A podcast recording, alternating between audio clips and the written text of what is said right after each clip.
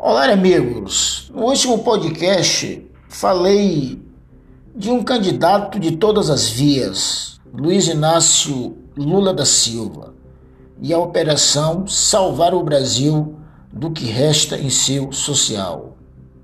Para hoje lhe dizer, aspas, que os tempos presentes são gravemente mortais, guerras, acidentes com refugiados, confrontos com milícias e as forças do Estado, violência de todas as ordens.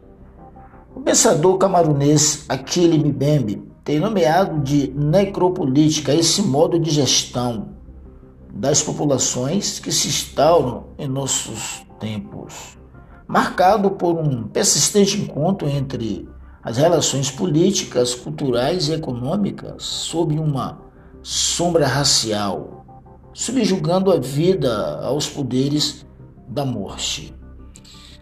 Continuando nessa pegada, há uma carta, uma carta aberta à humanidade.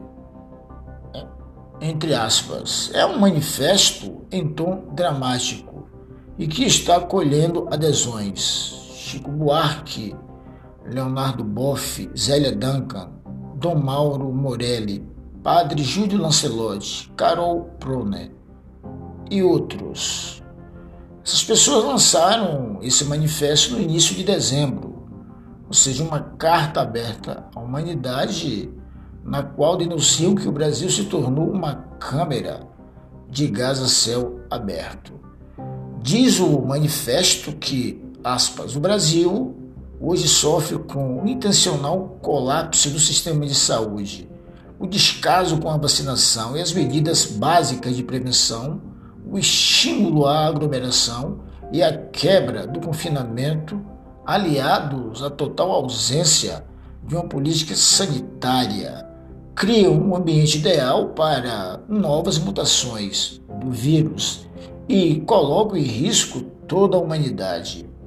Assistimos horrorizados ao extermínio sistemático de nossa população, sobretudo dos pobres, quilombolas e indígenas.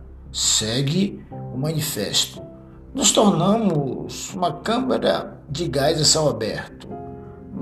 No texto, os autores e autoras afirmam que o monstruoso governo do Brasil deixou apenas de ser uma ameaça para o Brasil, para se tornar uma ameaça global.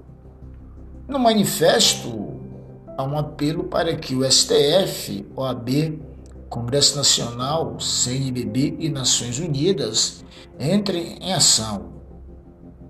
Aspas, pedimos urgência ao Tribunal Penal Internacional na condenação dessa política que ameaça a civilização. Segue o manifesto. Vivemos tempos sombrios onde as piores pessoas perderam o medo e as melhores perderam a esperança. É o que diz Hannah Arendt no manifesto.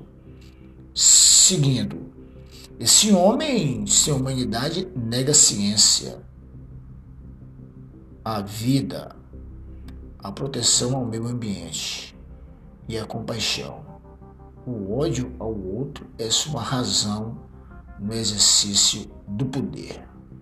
O Brasil grita por socorro, fecha-se as aspas. Vida acima de tudo.